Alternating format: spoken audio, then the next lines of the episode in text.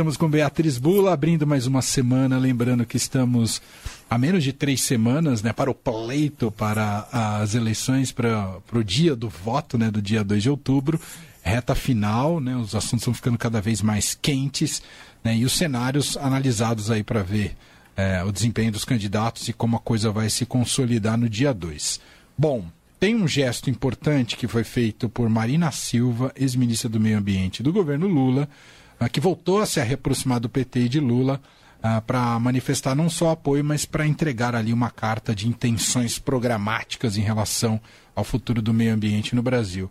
E a gente queria uma primeira análise da Bia, aqui da Beatriz Bula, sobre esse gesto da Marina Silva. Quem ganha mais, Marina ou Lula ou ambos, Bia? É, eu acho que a aposta ali dos dois é de que há vantagem para os dois lados, digamos assim, né? Tanto da Marina, é, que é uma liderança reconhecida nessa área de defesa de uma pauta de responsabilidade com o meio ambiente, de proteção é, da, é, dos ecossistemas, né, das florestas, é reconhecida não só no país, como fora do país também, pela sua liderança nessa área mas que saiu da última eleição, que disputou na candidatura à, presidência, saiu muito enfraquecida, né? Aí ele com 1% de intenções de voto, ela que já tinha recebido é, mais é, intenções de voto, mais votos em eleições anteriores, mas quando é, foi aí disputar recentemente saiu enfraquecida. Então Marina é, que acaba ficando um pouco de fora da cena política e reaparece nesses anos eleitorais, ganha um protagonismo que também é bom para ela. Ela tá, é uma candidata, uma candidatura forte, né, considerada uma puxadora de votos da rede, o partido dela para a Câmara dos Deputados, né? Deve conseguir se eleger aí para a Câmara por São Paulo.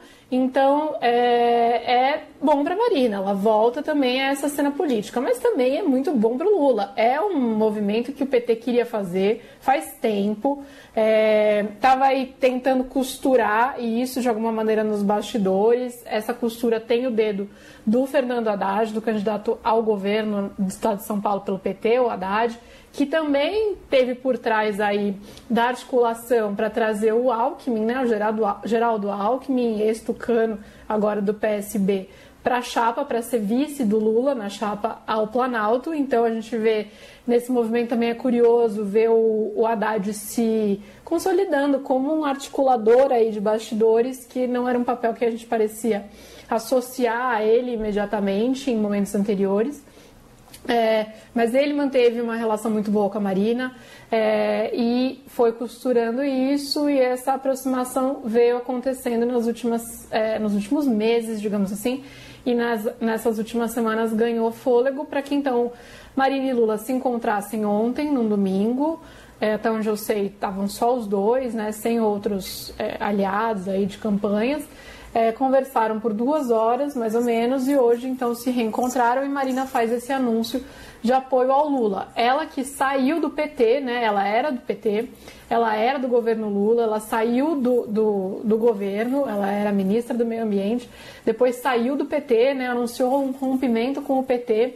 É, disse que não havia priorização das pautas do seu ministério, né, durante o governo Lula, ou seja, saiu rompida mesmo. E não só isso, uma coisa que chateou muito a Marina foi em 2000, na campanha de 2014, a campanha da reeleição da Dilma, quando é, houve uma campanha muito pesada do PT contra a Marina na TV, né, e mostravam a imagem de um prato de comida praticamente sumindo e, e indicavam que era é isso que ia acontecer se a Marina Silva fosse eleita. É, então, assim, é, foi uma campanha considerada muito agressiva é, por parte do PT sobre a Marina, ela ficou muito chateada com isso. Então essa reaproximação, ela por isso que ela não foi fácil também. E aí hoje a Marina anuncia que, enfim, há algo maior aí em jogo, que ela coloca aí, né? É a hora da democracia contra a barbárie, é, do respeito à floresta contra a barbárie. Então, assim, tudo que ela coloca na mesa agora não se trata mais do, dos ressentimentos dela com relação ao PT, dos erros do PT. Ela coloca o Bolsonaro como um mal maior e o Lula como candidato a vencer é, o Bolsonaro, portanto, e portanto o candidato dela. Ela que vinha falando que a rede apoiaria candidaturas do campo democrático, indicando que seria Lula ou Ciro Gomes, do PDT. Mas aí vale lembrar assim, um detalhe, né? O marqueteiro da Dilma em 2014, que fez justamente aquela campanha é, que, é, enfim, foi crucial ali para diminuir as intenções de voto da Marina na época, foi o João Santana, que hoje é o marqueteiro do Ciro Gomes, né? Então também assim, tem Sim. uma peça aí no meio do caminho que também, é, digamos, é, atrapalha, digamos, a aproximação dela com o Ciro e é, o PT via, na verdade, a campanha do Lula via como meio natural essa aproximação, achavam que ia acontecer em algum momento que ela ia topar, sentar e conversar com o Lula, como de fato aconteceu agora. É, o PT está comemorando bastante aí como uma uma vitória porque, um, é um fato novo né, na campanha, essa campanha que parece meio estagnada é, nessa reta final, as pesquisas mudam um pouco, as, uh, uh, os instrumentos aí que cada campanha tinha para lançar mão também já meio que estão se esgotando. Então, vem uma novidade, vem uma novidade que corrobora o discurso do Lula de que há uma frente ampla se formando em torno do nome dele, com união de pensamentos divergentes, como da Marina, como do Alckmin. E também porque ela é uma mulher, né? lembrando, Bolsonaro tem muita dificuldade de conquistar o eleitorado feminino é, e campanha do Lula veio espaço para crescer junto a esse segmento do eleitorado. Ela é evangélica, é, mas não é uma, é uma evangélica que fez aí da sua religião algo, uma pregação política também, portanto é um pouco é, a forma de abordagem que a campanha do Lula quer manter é, daqui até a eleição, né? tentar conseguir entrada com os evangélicos sem necessariamente fazer, como diz o Lula, uma guerra santa. E, e porque a pauta ambiental, além de estar é, tá em, em evidência e internacionalmente, ela também ela é muito abraçada pelos jovens, pela juventude, né, que nas pesquisas indicam se preocupar com isso, com a questão climática. Então, é, o PT comemora vendo assim uma chance de abrir mais portas, abrir mais diálogo com esses três segmentos: mulheres, evangélicos e jovens. Né? Então, é uma, um movimento aí que tem, foi saudado hoje dentro da campanha do Lula como um gol, digamos assim. Me, ainda que muitos aliados do Lula também considerem que isso está um pouco precificado em termos de votos. Não se espera assim uma mudança substantiva em termos de quantos votos a Marina traria para a campanha, porque lembrando, né, é, ela, ela diminuiu aí a quantidade de votos que ela conseguiu obter é, na última campanha que ela disputou a presidência. Mas é, independentemente disso, o simbolismo, né, a imagem da Marina e a figura dela, né, como uma figura forte, é, envolvida com as questões ambientais, presidenciável, né, que disputou o Planalto, então agora tem na campanha o Lula, né, que é o candidato, o Alckmin, que já disputou a presidência, Marina Silva, que já disputou a presidência, Fernando Haddad, que já disputou a presidência.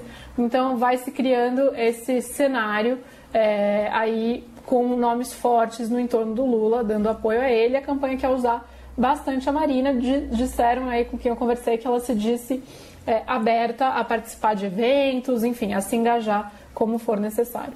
Bom, outro assunto deste início de semana é a ministra Rosa Weber assumindo a presidência do Supremo Tribunal Federal, sessão solene que acontece neste momento. Vamos ouvir um trechinho? E dos direitos fundamentais, incluindo o devido processo legal, o direito à vida, à liberdade e à ampla defesa. Entre os fundamentos do Estado Democrático de Direito, nossa Carta Magna institui a cidadania e a dignidade da pessoa humana. Bia, o que esperar da ministra assumindo o comando do STF a partir de hoje e essa, entre aspas, nova gestão? É, primeiro eu começo falando que independentemente aí de qualquer preferência política ou é, avaliação sobre a ministra Rosa Weber ou sobre a Marina Silva, que bom que a gente está falando hoje de dois destaques no noticiário é, político que envolvem duas mulheres, né? A Boa. Rosa Weber é a terceira mulher a assumir a presidência do Supremo Tribunal Federal na história do Supremo, ou seja, só três mulheres foram nomeadas é, por presidentes e sentaram naquela cadeira ali nos bancos é, dos ministros do Supremo Tribunal Federal. Esperamos que os próximos presidentes levem isso em consideração né, e repensem é, esse desequilíbrio que a gente tem hoje histórico. É, Rosa Weber ela, não, ela é muito discreta, ela não costuma dar entrevistas, dar declarações públicas, falar em palestras fala nos autos, né? Aquela, aquele perfil de juiz, ela que era juiz do trabalho, é, ela tem um pouco esse perfil de falar nos autos, falar no processo. Então não significa é, que ela será menos rigorosa, mais rigorosa, mas ela não tem um perfil que alguns ministros do Supremo hoje têm, que é um perfil mais de articulador também político, é, ministros que mantiveram diálogo com os presidentes da República ou com é, os presidentes dos poderes, né?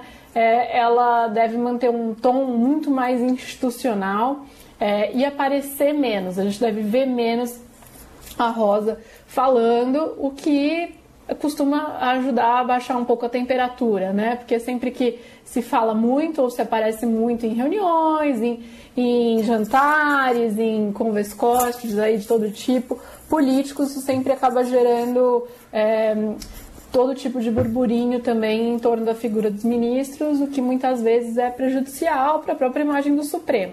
Então a Rosa imagina que vai ter uma postura muito mais institucional. O mandato de ministro, de presidente do STF é de dois anos, mas ela deve ficar só um ano, porque ela faz 75 anos em outubro do ano que vem e, portanto, se aposenta. Então, é um, um, uma presidência curta, é, mas num período importante, num período crucial, né? Período eleitoral desse ano de transição de governo ou é, passagem para um segundo mandato é, do governo Bolsonaro, se ele for reeleito.